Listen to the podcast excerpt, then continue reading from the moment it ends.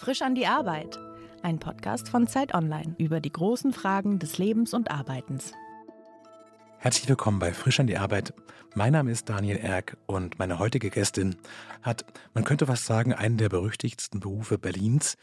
Der Flughafen Berlin-Brandenburg war in den letzten Jahren sehr viel in der Zeitung, wurde sehr oft als Sinnbild für vieles in der Stadt genutzt und funktioniert doch mittlerweile so, dass die allermeisten Menschen fort und wieder zurückkommen. Herzlich willkommen, Alessa von Massenbach. Ich freue mich hier zu sein. Wie ist es denn, wenn man den Beruf hat, den Sie haben? Sie sind Vorsitzende der Geschäftsführung der Flughafen Berlin-Brandenburg GmbH wird man viel auf diesen Flughafen mit seiner ganzen Geschichte angesprochen? Das ist natürlich mit der Geschichte, mit dem Erleben jeden Tag, mit dem, was jeder eigentlich schon immer mal sagen wollte, was besser funktionieren sollte. Also ich, ich bekomme dann auch immer wieder dieses Beispiel von dem Bundestrainer, also Fußball-Bundestrainer. Mhm. Es gibt sehr, sehr, sehr, sehr viele Menschen, die sich natürlich damit auseinandersetzen. Und äh, ich freue mich auch immer über viele gute Anregungen und komme da auch gerne ins Gespräch. Und äh, freue mich aber darüber, dass letztendlich auch viel Interesse das natürlich auch bedeutet. Haben Sie denn sowas wie eine private Top 3 der Vorschläge, die Sie kriegen? Also was Leute, die dreimal am Flughafen geflogen sind, sagen so, das müsst ihr ganz anders machen. Das funktioniert ja so überhaupt nicht. Genau, weil überall sonst funktioniert das auch so. Das ist dann sozusagen ja. noch Teil 2 der, ja. der Einleitung, die ich dazu bekomme. Es ist natürlich ähm, das ganz beliebte, wir wollen Double Daily nach Honolulu fliegen. Also Double Daily bedeutet zweimal am Tag hin und zurück ja. äh, nach Honolulu. Warum macht ihr das eigentlich nicht? Da will ich gerne hin. Ja, also ja. muss doch eigentlich funktionieren. Es ist dann immer die Frage, wer fliegt eigentlich? Der Flughafen meistens nicht, sondern mhm. bleibt auf dem Boden. Das ist ähm, ein beliebtes Thema. Dann natürlich, dass man all diese komischen Prozessstellen, die man durchlaufen mhm. muss, dass man die doch eigentlich in seinem ganz konkreten Fall nicht braucht. Ja, also man, man mhm. könnte doch da ganz schnell da durchgehen und das könnte doch eigentlich alles ganz anders funktionieren. Und dann vielleicht auch noch das Thema, der, der Flieger, der muss ja auch in die Luft. Dass da sozusagen im Moment im, im, im Himmel ja offensichtlich nicht so ein großer Stau ist, den wir sehen. Warum geht der nicht, noch nicht hoch? Was ist denn das? Okay. Also mhm. das muss doch eigentlich ganz schnell sein, dass man da hochkommt, dass es natürlich da oben eine Luftstraße gibt, die wir von unten gar mhm. nicht sehen und dass es da vielleicht noch andere Gegebenheiten gibt, warum die Maschine vielleicht noch nicht rausgeht. Das ist, ähm, höre ich aber auch ganz oft. Wer ist denn anspruchsvoller, sage ich mal? Die Vielflieger, die sich selbst für Profis halten oder sozusagen die Familie, die alle zwei Jahre mal in Ostern irgendwie Richtung Mittelmeer unterwegs ist und ganz aufgeregt das erste Mal ist? Also wer hat höhere Ansprüche? Ich glaube, die Ansprüche sind anders. Also es ist vielleicht nicht höher oder mhm. niedriger. Es ist eine höhere Nervosität bei den Familien und bei den Menschen, die weniger fliegen weil sie einfach nicht mehr sich so, vielleicht auch gerade nach Corona haben wir das natürlich gemerkt, die sich nicht mehr so genau daran erinnern, wie ging denn das eigentlich mhm. nochmal, wie ist denn die konkrete Abfolge, bekommen wir unseren Anschlussflug, wie funktioniert das dann alles? Mhm. und der, endlich der große Urlaub, da ist natürlich eine sehr große Vorfreude da und damit aber auch eine gewisse Nervosität da. Und da ist es wichtig, dann sozusagen erstmal eine Ruhe reinzubringen und zu sagen, das ist, funktioniert so. Und dann gibt es dies und dann gibt es jenes, sodass es sozusagen dieses Reise Gefühl und der Start in die Ferien, dass der eben dann auch für diese Familie in dem Fall, dass der dann eben auch rund läuft. Das bei den Vielfliegern ist es was anderes, weil die haben ein anderes Bedürfnis. Also es ist einfach deswegen wirklich anders. Ähm, für die ist es natürlich tatsächlich, das muss funktionieren, es muss verlässlich funktionieren, es muss schnell funktionieren. Mhm. Und das sind natürlich auch die Themen, wo wir gesehen haben, dass insgesamt der Luftverkehr weltweit jetzt nach Corona auch wieder sozusagen noch ein bisschen Nachholbedürfnis hat, dass tatsächlich diese Verlässlichkeit, wie wir sie früher hatten, dass die eben auch wieder zurückkommt, damit das auch für diese, für diese Reisegruppe eben tatsächlich gut funktioniert. Woran hat es denn gehakt?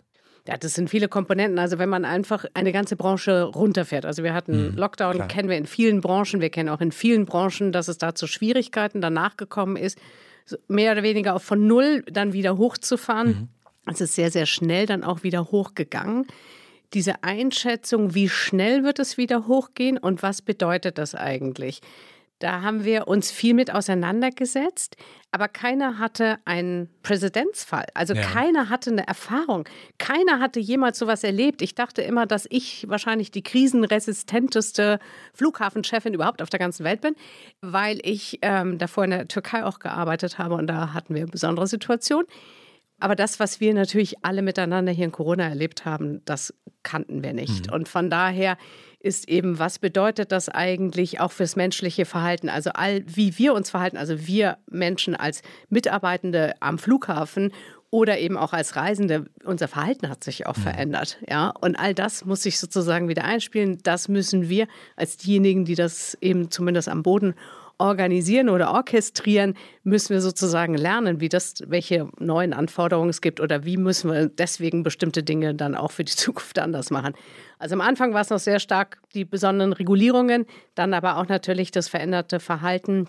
Und dann aber natürlich auch, dass viele Menschen die Branche verlassen haben. Nicht nur unsere Branche, sondern das hören wir auch überall in vielen anderen Bereichen. Von daher, es ist immer noch eine sehr ähm, intensive Tätigkeit am Flughafen. Also es braucht viele Menschen, es arbeiten 20.000 Menschen am Flughafen, am BER. Und da brauchen wir auch alle, damit tatsächlich diese Reisekette hm. funktioniert.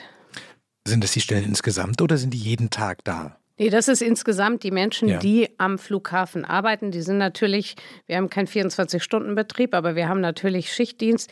Und es hängt dann davon ab, sozusagen, ob das jetzt ein Zweischicht, Dreischicht oder mhm. wie, wie, auch immer das Modell ist. Aber es sind natürlich nicht, dass alle gleichzeitig, nicht alle 20.000 gleichzeitig mhm. da sind. Sie haben sich eine interessante Aufgabe zu einer interessanten Zeit ausgesucht. Ich würde sagen, so der Berliner Flughafen mit seinem Leumund ist Thema Nummer eins. Das Thema Nummer zwei wäre ja der Flugverkehr und seine Zukunft und die Art und Weise, wie er auch zunehmend problematisch betrachtet wird.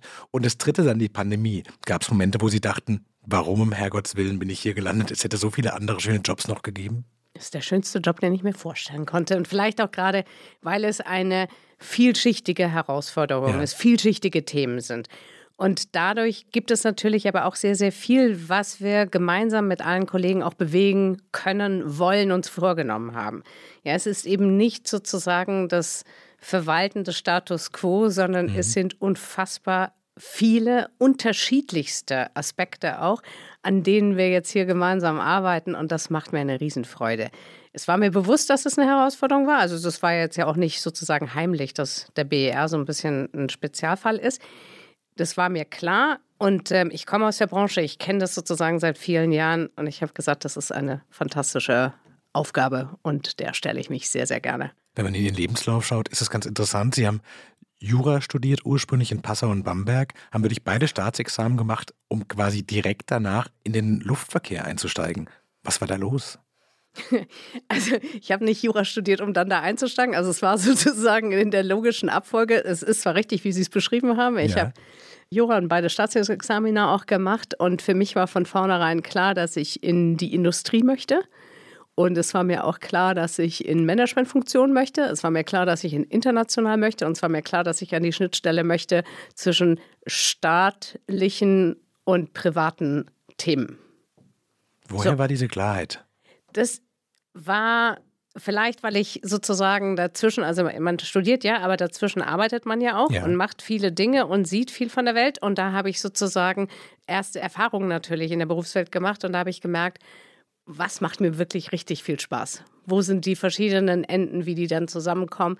Dass das dann sich im Endergebnis als Flughafen darstellt, das wusste ich am Anfang überhaupt nicht. Sondern es waren diese Komponenten, die hm. mich interessiert haben. Und dann habe ich mir überlegt, was könnte das sein? Und ich konnte mir damals erstmal unter Flughafen nicht so viel vorstellen. Also was ist ein Flughafen? Da dachte ich, na ja, da ist halt so eine Landebahn, keine mhm. Ahnung. Das, was man kennt, ist eigentlich eine Fluggesellschaft. Ja. Ja, und ja, und naja, die landet halt da irgendwie, ja. Also es war vielleicht wie so ein Parkplatz oder was ist das eigentlich? Und zu verstehen, was dahinter steckt, das war dann sozusagen erst der nächste Schritt. Aber ich habe dann eben sehr schnell festgestellt, dass sehr, sehr viele Dinge, die mir wichtig sind für meinen Berufswahl, dass die sich tatsächlich in diesem Thema Flughafen sehr, sehr stark widerspiegeln. Welche sind es denn? Das, was ich eben vorhin gemeint habe, es ist so diese Schnittstelle, es ist, Indust also es ist Industrie, hm. es ist Dienstleistung, je nachdem, ja. aus welcher Blickwinkel man das hat. Es ist international, sehr international, diese Tätigkeit natürlich auch. Mein eigener Weg war dann noch besonders international, aber trotzdem sind Flughäfen immer international auch. Es ist dieses Zusammenspiel zwischen öffentlich und privat, hm. was sonst würde Flughafen und Luftverkehr nicht funktionieren und nicht stattfinden. Und es ist etwas zum Anfassen. Ja, also, also man kann es ja. greifen. Also das meine ich, meine ich damit. Das ist tatsächlich. Aber waren Sie ursprünglich mal mit dem Traum, ich weiß nicht, Amtsrichterin oder Verfassungsrichterin da reingestartet? Oder war das relativ schnell klar, Paragraphen sind notwendig, aber nicht schön? Also, so will ich das natürlich nie sagen. Paragraphen sind wunderschön und sie sind auch alles Mögliche sonst. Aber man, natürlich fragt man sich selber, was passt eigentlich zu mhm. mir, was reizt mich? Und ähm, für mich ist es eine sehr, sehr, sehr gute Ausbildung gewesen. Es gibt mir auch ein sehr, sehr starkes Fundament und überall braucht man das ja auch. Mhm. Ne? Also im täglichen Leben braucht man das. Das braucht man auch, wenn man sozusagen am Flughafen arbeitet. Das aber auch sozusagen, wenn man Schokolade einkaufen geht oder ich weiß es nicht. Es gibt ja sehr, sehr viele Themenfelder oder die meisten Themenfelder, die wir haben, sind unbewusst, haben die auch eine juristische oder rechtliche Komponente. Also von daher sehr, sehr gute Ausbildung. Ich bin sehr, sehr froh, dass ich das gemacht habe. Aber es war mir sehr, sehr früh, aber auch klar, dass ich eben in eine Managementfunktion gehen mhm. werde und dass es eben, dass ich eben in Unternehmen gehen möchte. Aber Sie hatten nicht so den Traum vom Fliegen. Also es war jetzt nicht so eine Flugromantik dahinter, die Sie quasi für eine Art Vernunft und das Jurastudium dann zur Seite gelegt haben und dann gemerkt haben, doch, ich möchte letztlich irgendwas mit dieser Welt des Fliegens zu tun haben. Und jetzt ist das zweite Staatsexamen durch, Pflicht getan.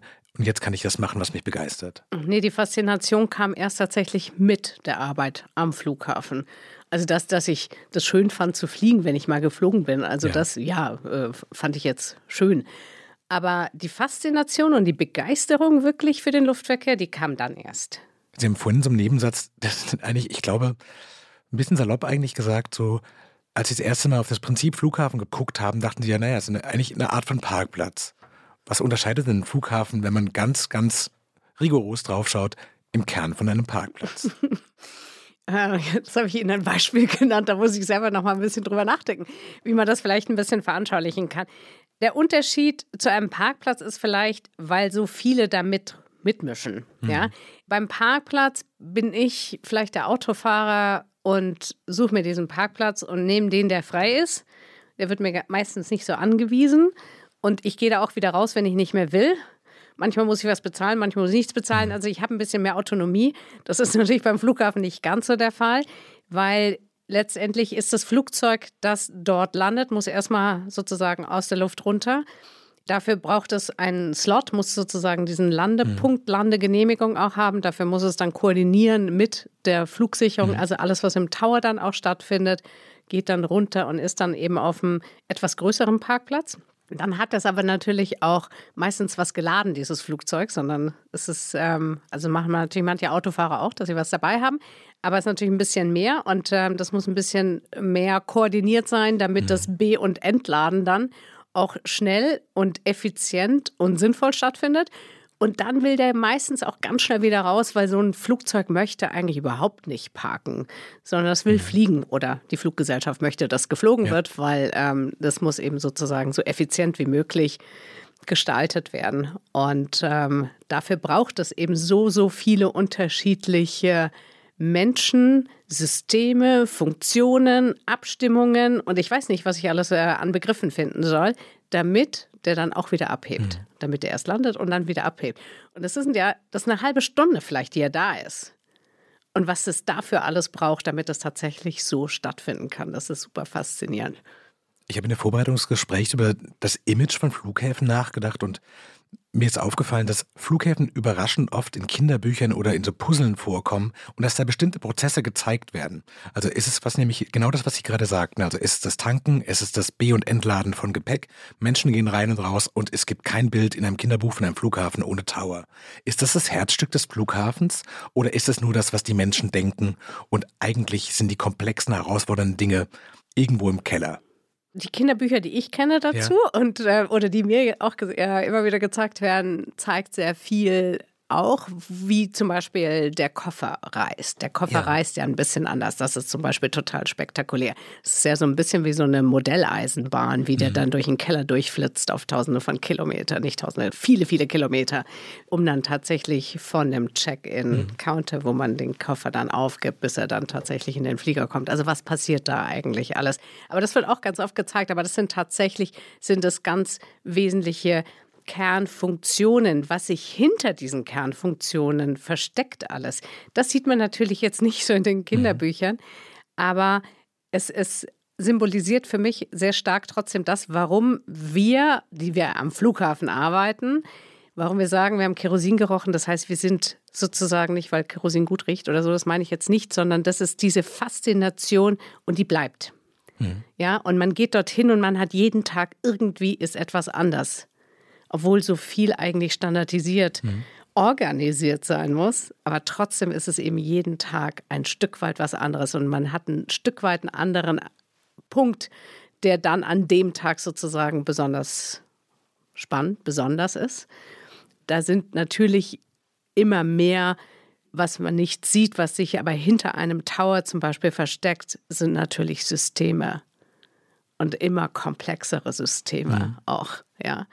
Und dann, das sieht man halt im Himmel, das sieht man dann am Tower, was der Approach dann ist, also das ist sozusagen die Annäherung mhm. und dann der Abflug vom Flughafen, das ist das, was vom Tower aus gemacht wird. Aber es wird ja der gesamte Flug, wird ja sozusagen auch begleitet. Also es sind ja richtige Luftstraßen, mhm. ja, die, die dort oben stattfinden, damit das dort oben auch funktioniert, gerade in einer Region wie, der, wie Europa, was ja sehr, sehr eng besiedelt ist, was einen sehr engen Luftraum mhm. auch hat. Das muss ja bestens koordiniert sein. Also da steckt wahnsinnig viel Know-how dahinter, viel Abstimmung dahinter, viel Weiterentwicklung, auch wenn ich jetzt gucke, ich bin seit 25 Jahren dabei, was sich in dieser Zeit alles getan hat auf dem Gebiet. Also sehr technologisch, mhm. sehr viel Weiterentwicklung, sehr viel spannend, aber immer noch greifbar.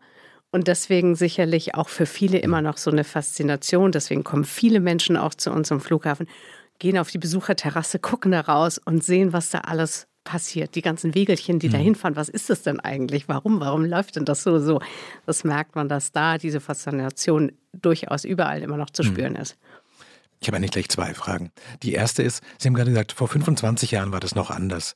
Gab es denn Dinge, die Sie damals über das Flughafengeschäft dachten, wo Sie heute sagen, sowas, natürlich funktioniert es so überhaupt nicht oder es funktioniert so nicht mehr? Wie stark ist die Dynamik da drin? Die Dynamik ist sehr stark sozusagen, was die Regulierung angeht, ja. was die Veränderung dort angeht.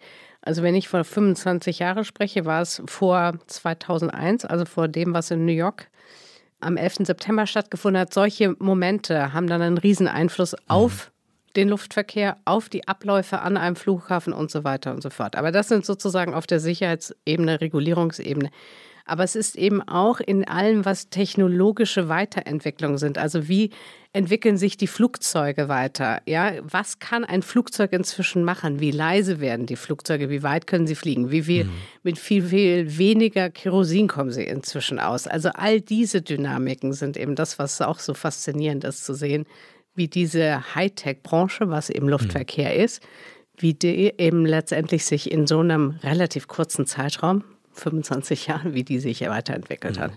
Wie baut man denn einen Flughafen auf, der auch nachhaltig sein muss? Also ich stelle mir das vor, dass man mit relativ vielen Unbekannten arbeiten muss, wissend, dass in 25 Jahren der Flugverkehr und deswegen vielleicht auch Flughäfen andere Bedürfnisse haben, andere technische Möglichkeiten. Ist es quasi so, dass sie, weiß ich nicht, 10 Prozent der Räume noch keine Funktion haben, weil sie wissen, irgendwas könnte kommen, irgendwas könnte passieren. Wir brauchen ein bisschen Puffer, dass wir Kapazitäten haben, auf Veränderungen auch zu reagieren. Also das ist ein ganz, ganz wichtiger Punkt, weil wir wissen natürlich, wir, also Planungsprozesse dauern ein bisschen länger in Deutschland, mhm. haben Sie sicherlich schon mal irgendwie in einem anderen Podcast vielleicht gehört. Und deswegen ist es eben so wichtig, dass eine gewisse Flexibilität drin ist, dass man Anpassungen machen kann, dass man sich auf neue Anforderungen mhm. einstellt. Und je starrer entweder die physische Infrastruktur oder das System oder die Gegebenheiten sind, desto schwieriger ist es letztendlich dieses, jetzt sage ich mal, Gebäude, dieses mhm. Konstrukt oder dieser Organismus Flughafen, den eben auf die jeweils neuen Herausforderungen, Anforderungen, den auszurichten. Aber letztendlich wird er jeden Tag weiterentwickelt und muss es auch. Und das ist ja auch das sozusagen, woran wir arbeiten. Das, was man vielleicht, man sieht es dann in so Sprüngen, wenn dann von mir aus ein neues Terminal in Betrieb genommen wird, ein Hangar in Betrieb genommen wird oder dies oder jenes gemacht wird. Dann sieht man so einen Sprung. Aber was das alles braucht, damit wir da hinkommen und dieses Vorausdenken, dass wir das in ein paar Jahren brauchen und deswegen fangen wir jetzt schon an zu arbeiten. Und man arbeitet immer mit viel ungewissen Parametern, weil es geht ja immer um die Zukunft. Aber letztendlich setzt man hm. sich natürlich sehr stark damit auseinander und denkt sich dabei, vielleicht kommt es noch ein bisschen anders und dann müssen wir es auch anpassen können. Mhm. Was haben Sie denn auf der To-Do-Liste gerade? Weil die sagten so, man sieht immer nur quasi die vollendeten Produkte, aber man sieht die Prozesse nicht.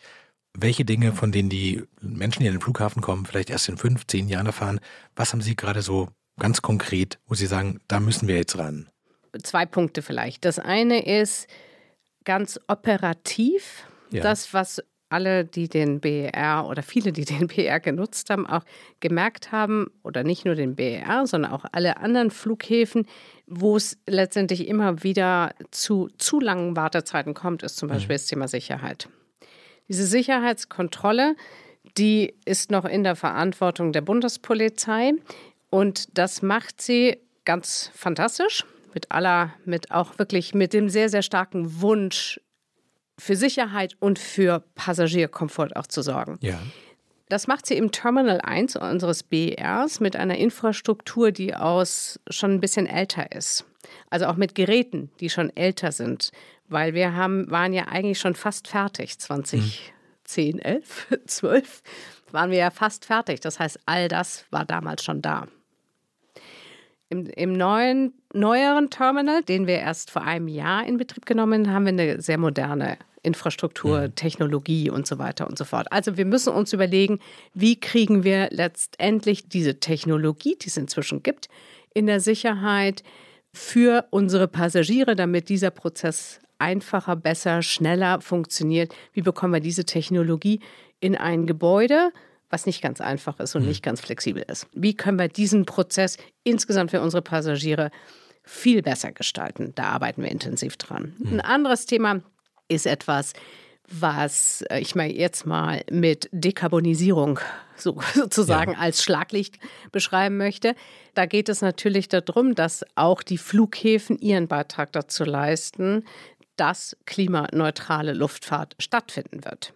Das haben wir uns alle verschrieben, diesem Thema in Deutschland, in Europa, auf der Welt. Das ist super wichtig. Das ist super wichtig, auch im Zusammenspiel wieder mit allen, die da in der mhm. Luftfahrt zusammenarbeiten, also mit der Flugsicherung, mit den Fluggesellschaften, mit den Flughäfen und wer da alles dabei ist. Und die Flughäfen eben auch ihren Teil machen. Und da geht es sehr, sehr stark darum, dass die Energie, die dieser Flughafen braucht, das ist wie so eine Kleinstadt, mhm. so viel Energie, wie der BER braucht, dass die eben dekarbonisiert wird. Und daran arbeiten wir zum Beispiel auch mit sehr viel Vehemenz und Imbrunst. Gibt es denn Themen, darüber hatten wir eingangs schon mal so ein bisschen gesprochen, wo Sie merken, das kommt so viel von den Menschen, die am Flughafen abfliegen oder ankommen, das müssen wir jetzt auch die To-Do-Liste setzen, auch wenn man das vielleicht gar nicht parat hat? Oder haben Sie quasi immer, Sie haben vorhin das Bild von der Modelleisenbahn benutzt, haben Sie quasi immer alles im Blick und wissen so, egal was in diesem Flughafen passiert, die Kennzahlen, die Geschwindigkeiten, wir tracken das alles über KPIs, also über irgendwelche Indikatoren mit. Und noch bevor die Leute selber sagen können, hier funktioniert was nicht, glaube ich, wissen wir das schon. Letzteres. Also wir haben alle wesentlichen Prozesspunkte, ja. alle wesentlichen Anlagen. Also wenn ich dann irgendwie eine Beschwerde bekomme, dass die Fahrsteige nicht funktionieren, dass die Aufzüge nicht funktionieren, ja. dass die Sicherheitskontrollen zu lang sind oder die Passkontrollen nicht besetzt sind. Das haben wir im Blick, das sehen wir. Ja, also es ist nicht in dem Sinne, dass wir, dass ich dann sage, es stimmt doch gar nicht. Ja, aber es ist trotzdem unheimlich wichtig, dass wir dieses Feedback auch mhm. bekommen, nicht?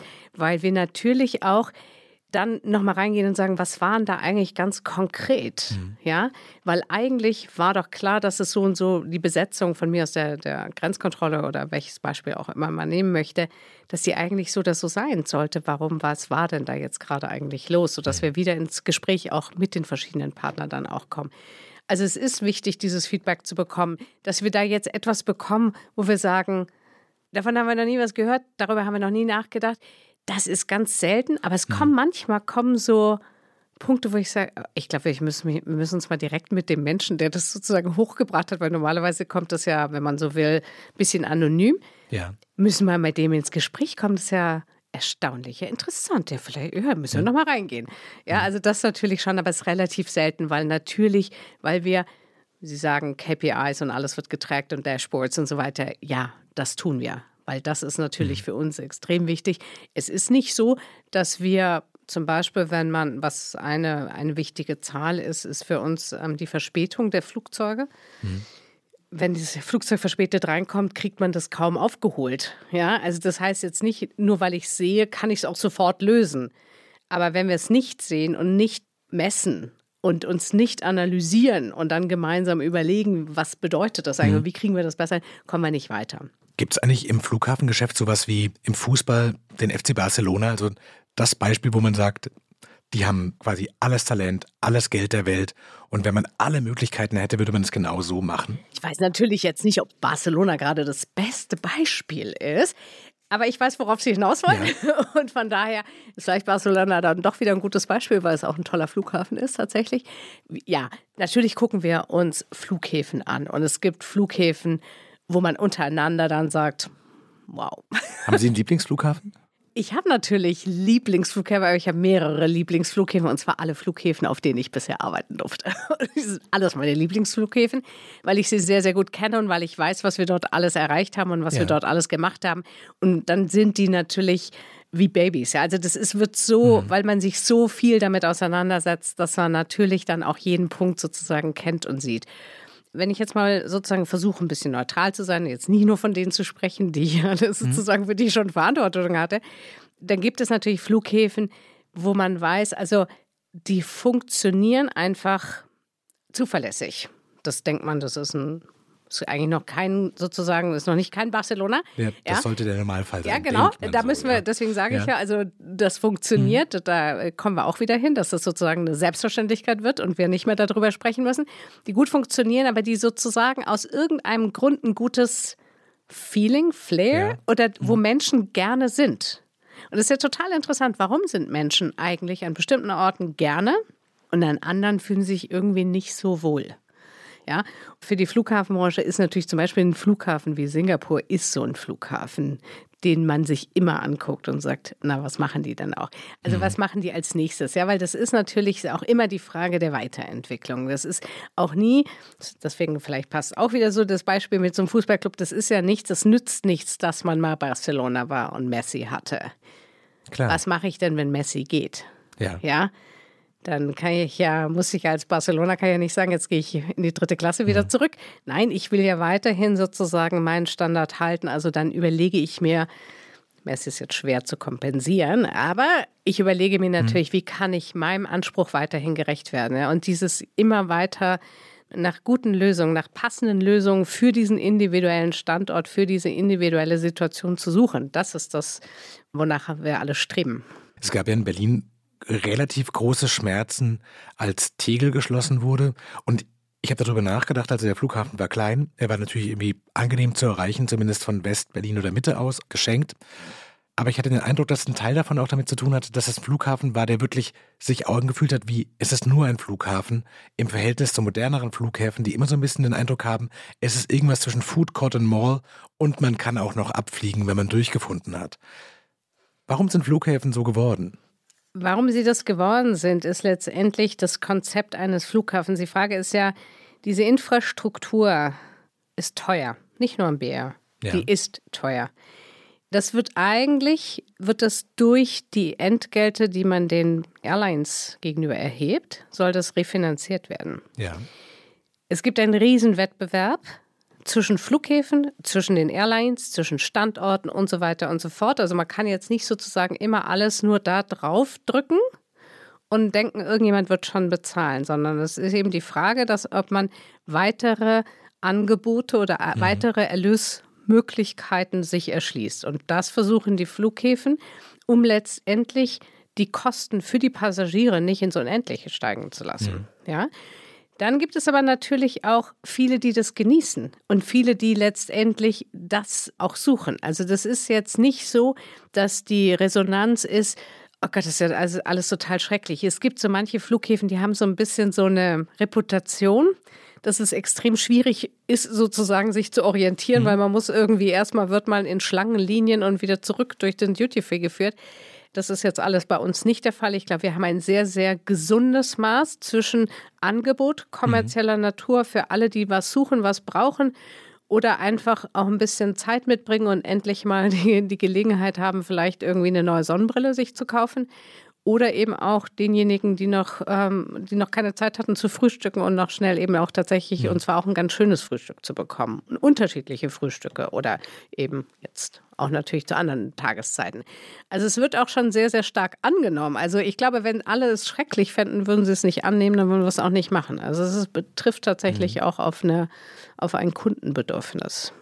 Ich habe auch ein bisschen deswegen gefragt, weil ich die Privattheorie hatte, dass die schönsten oder zumindest die angenehmsten Flughäfen, die ich kenne, sind eigentlich so knapp davor gebaut worden, bevor Fliegen so ein Massenphänomen wurde. Das heißt, die haben hochwertige Architektur, die sind vom Platz großzügig und folgen irgendwie einer strukturell anderen Logik. Also sie hatten Barcelona, das ist ein tolles Beispiel zum Beispiel, gesagt.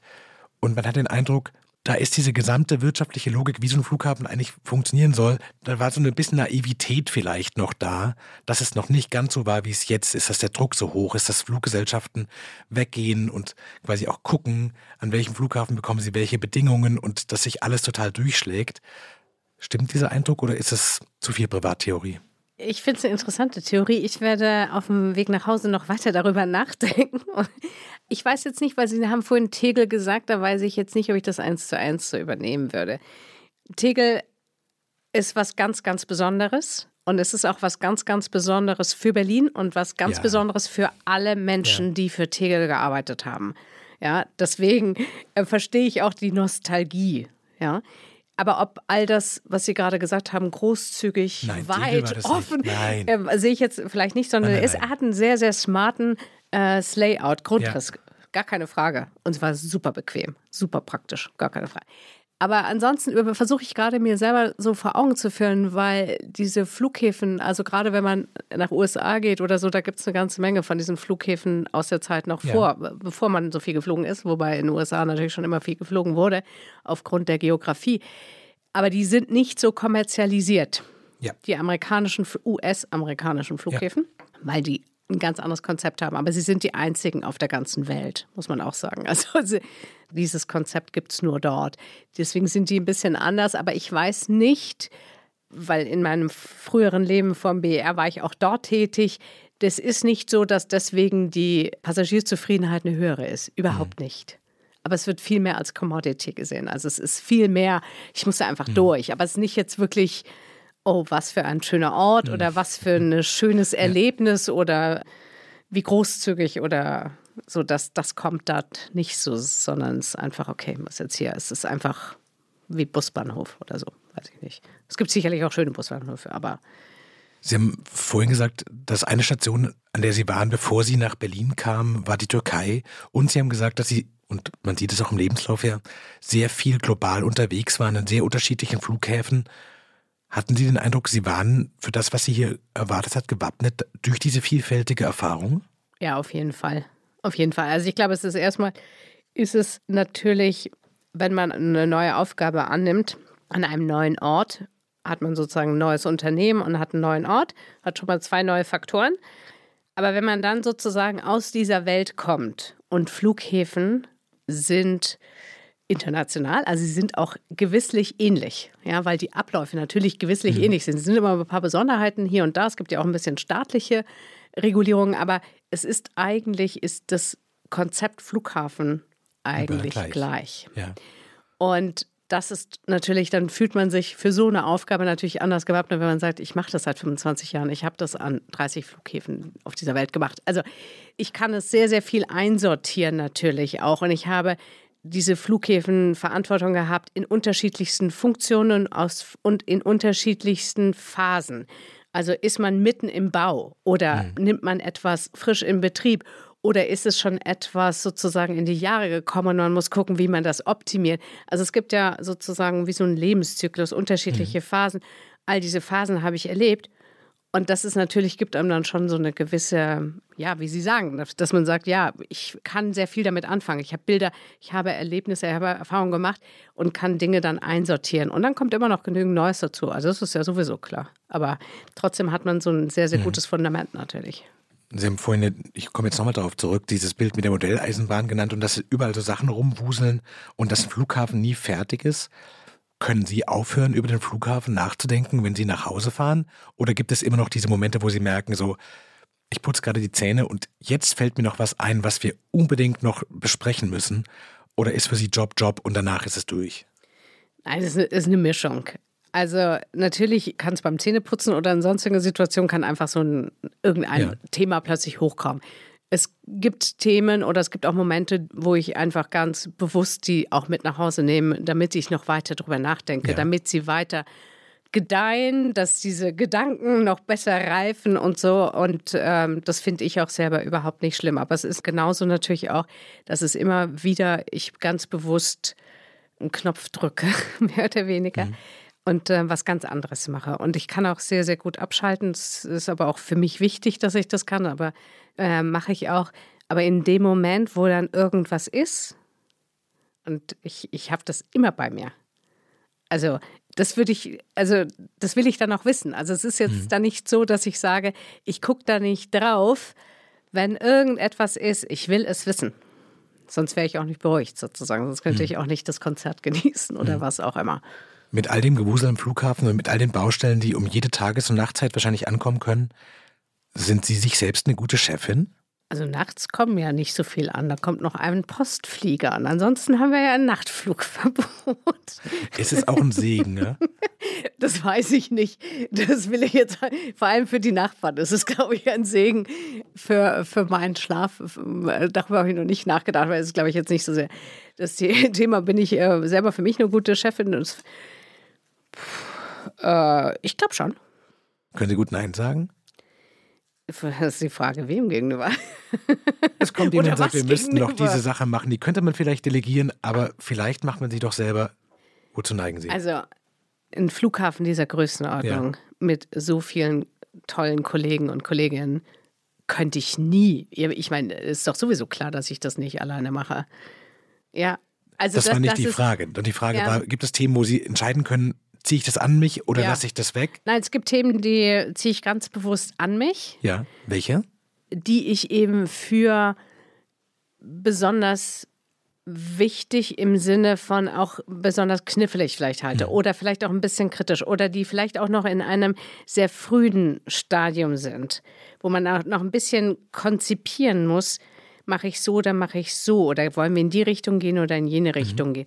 Also es ist ganz, ganz unterschiedlich, aber es gibt einfach Dinge, wo ich auch sage, es ist wichtig, dass der die CEO sagt, das ist mein Thema. Das ist so wichtig für uns als Unternehmen, für uns als Flughafen, für uns als hm.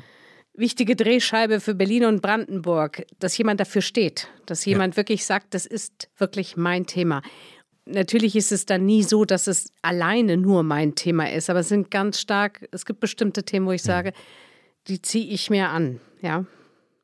Ist es denn so, dass das Fluggeschäft insgesamt doch noch eine ganz schöne Männerdomäne ist und man immer 120 Prozent so gut sein muss wie alle anderen, wenn man sich durchsetzen möchte als weibliche Managerin?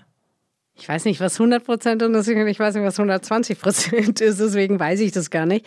Aber ich komme gerade, heute Morgen hatten wir wieder unsere Präsidiumskonferenz der deutschen Flughäfen. Und wenn ich mich da umschaue, dann schmunzel ich auch ein bisschen. Ja. Weil sie so sagen, es ist durchaus, ähm, sieht man da sehr viele Männer. Hat Aber ich habe nie. Nee. Nein, es stört mich A nicht. B, ähm, kenne ich es natürlich auch nicht so wahnsinnig viel anders. Wobei es im Ausland gemischter ist. Also ja. im Ausland ist es aus, ist ein bisschen anders. Aber es ist ja sozusagen meine Branche, in der ich groß geworden bin. Und ich hatte nie das Gefühl, dass irgendwie ich etwas nicht machen kann oder etwas mir nicht zugetraut wurde oder dass ich eben von mir aus eine super, super, super Leistung bringen muss, um mit irgendjemandem mitzuhalten oder da mhm. irgendwie gesehen zu werden. Diesen Eindruck hatte ich nie. Von daher bin ich da vielleicht gar nicht so eine gute Auskunftsperson. Ich gucke mir das schon an, weil ich merke, dass dieses Thema so ein großes, in Deutschland mhm. so ein großes und wichtiges Thema ist. Und dann mache ich vielleicht mir ein paar Dinge jetzt auch mehr bewusst, als wie ich es mir in der Zeit auf dem Weg mhm. zu dieser Führungsposition bis dahin gemacht habe. Aber jetzt mache ich mir vielleicht noch mehr Gedanken darüber. Oder jetzt erst mache ich mir mehr Gedanken darüber, weil es für mich immer auch wichtig ist zu sehen, es muss ja für andere auch möglich sein. Also vielleicht hatte ich einfach nur Glück oder mhm. keine Ahnung, was da alles passiert ist. Aber es muss eigentlich normaler sein. Ja, und ähm, was können wir tun, um sowohl nicht nur Frauen, sondern eben alle, alle sozusagen zu ermutigen, hm. letztendlich das zu tun, was ihnen wichtig ist. Aber angenommen, uns hören jetzt vielleicht junge Frauen Anfang 20 zu, die gerade so im Studium sind und merken, Management, irgendwas ruft mich da. Haben Sie sowas wie drei Tipps, wo Sie sagen, das hier kann man in so einer Art Hausapotheke mitgeben, sagen, das kann man sich zu Herzen nehmen und das hilft? Also vielleicht auch Lektionen, die Sie selber erlebt haben? Natürlich muss man in den Dingen gut sein und man muss sich immer weiterentwickeln und so weiter, okay. Aber man kann sich auch eine ganze Menge zutrauen. Und man muss sich im Klaren sein, was will ich. Ja, also man muss es dann auch wollen. Man muss dann auch springen und sagen, äh, vielleicht weiß ich es noch nicht ganz genau, ob ich das voll kann. Ja. Aber mir wird es ja offensichtlich zugetraut. Und ich traue es mir jetzt auch zu, weil ich habe doch das schon geschafft und ich habe das geschafft. Und dann kriege ich das jetzt auch noch hin. Und auf dem Weg dorthin frage ich noch irgendwie, wen auch immer. Und die begleiten mich und dann kriegen wir das mhm. irgendwie mhm. hin. Also dieses Wollen und dieses sich zutrauen. Und dann aber auch springen. Uns hören jetzt ein paar Leute zu. Gibt es sowas wie einen Wunsch, den Sie an Fluggäste haben, dass Sie denken so, liebe Leute, das hier sehen wir jeden Tag, wir haben schon so große Schilder aufgestellt oder ich weiß nicht, es gibt ja so klassische Fehler, die zum Teil in Mengen gemacht werden. Gibt es Tipps für die Leute, die an den Flughafen kommen, wo sie sagen so, also das würde ich jetzt gerne, würde ich allen mal mitgeben? Ja, aber ich glaube, diese Dinge, die kommunizieren wir auch regelmäßig. Ja, also wann sollte man zum Flughafen kommen? Nicht zu früh und nicht zu spät. Wie sollte man gepackt haben? Wie geht man durch eine ja. Sicherheitskontrolle? Wie orientiert man sich? All das erzählen wir regelmäßig und versuchen auch gerade die Menschen, die nicht so häufig reisen, die mhm. letztendlich ein bisschen mit vorzubereiten äh, und zu sagen, gut, ich habe ein bisschen eine Idee sozusagen, was mir helfen würde, um letztendlich auch schneller da durchzukommen, mhm. ja. Aber vielleicht nochmal, was nicht so drin steht. Also was nicht auf unserer Homepage steht, was nicht in unseren Pressemitteilungen drin steht, was wir nicht sozusagen immer so kommunizieren, weil es einfach vielleicht auch ein bisschen Verständnis haben. Mhm. Ja, weil ich merke natürlich, gerade wenn man sehr unruhig selber ist und dann funktioniert irgendetwas nicht, dann werden Menschen zum Teil sehr, sehr nervös, die Reisenden natürlich ja. sehr, sehr nervös. Und dann gibt es ganz tolle Menschen am Flughafen, die dort arbeiten und die versuchen, das hinzubekommen. Und die erleben manchmal schon hm. Dinge, wo ich mir sage, das tut mir dann wirklich auch ein bisschen leid. Ja, wir wissen, dass es aus einer Nervosität und nicht, weil Reisende böse sind oder sonst ja. irgendwas. Aber es sind eigentlich sind alle da, um die Reise zu ermöglichen. Und wir versuchen alles Erdenkliche zu machen. Aber wenn es einen Streik auf Mallorca gibt oder keine Ahnung was, ein Gewitter in New York, ja, das ist bitter, aber das ist eben auch so vernetzt ist der Luftverkehr. Das hat dann eine Auswirkung dann eben auf die Reise mhm. in Berlin. Und wir versuchen das dennoch zu ermöglichen, dass der Mensch genau dorthin kommt, wo er hin möchte, und zwar so schnell wie möglich. Aber es hat dann vielleicht ein bisschen hin und zurück und ein bisschen rechts mhm. und links und es geht vielleicht auch nicht ganz sofort. Aber das Bemühen ist da. Und dann freuen wir uns natürlich auch ein bisschen, wenn da sozusagen nicht alles, dieses Unglück sozusagen oder diese Verunsicherung, mhm. nicht alles an Menschen ausgelassen wird, weil die tun, versuchen, alles zu tun. Mhm. Man kann, glaube ich, über den Berliner Flughafen sagen, no news is good news. Also je weniger der Flughafen eigentlich in der Presse ist, desto besser funktioniert er, würde ich vermuten. Haben Sie manchmal den Eindruck, wenn das alles aufgeräumt ist und auf guten Schienen ist, dann muss auch die nächste Herausforderung her? Soweit denke ich jetzt äh, gerade überhaupt nicht, weil wir haben noch ein bisschen was zu tun. wir haben schon sehr viel erreicht, aber wir haben noch eine ganze Menge zu tun. Und dann gucken wir mal weiter. Also mir macht die Aufgabe eine Riesenfreude. Und ich habe aber auch einen ziemlichen Respekt davor, weil ich weiß, wie vielschichtig die ist und dass sie auch nicht morgen getan ist. Also von daher. Es bleibt noch genug zu tun. Es bleibt genug zu tun, es bleibt spannend. Es ist äh, tatsächlich eine sehr erfüllende Aufgabe, eine sehr facettenreiche Aufgabe und ähm, eben auch etwas, was mir und ähm, zum Glück auch meinen ganzen Kollegen und Kolleginnen sehr, sehr viel Spaß macht. Was für ein fantastisches Schlusswort. Ganz herzlichen Dank. Das war Frisch in die Arbeit. Mein Name ist Daniel Erck. Heute zu Gast war die Flughafenchefin Aletta von Massenbach. Ganz herzlichen Dank, dass Sie da waren. Vielen Dank für Ihre Zeit. Falls Sie zu Hause Fragen haben, schreiben Sie uns gerne an frischandiarbeit.zeit.de. Danke auch an Melissa Teckeljeber für die Aufnahme und Produktion. Vielen Dank, es hat mir eine große Freude gemacht.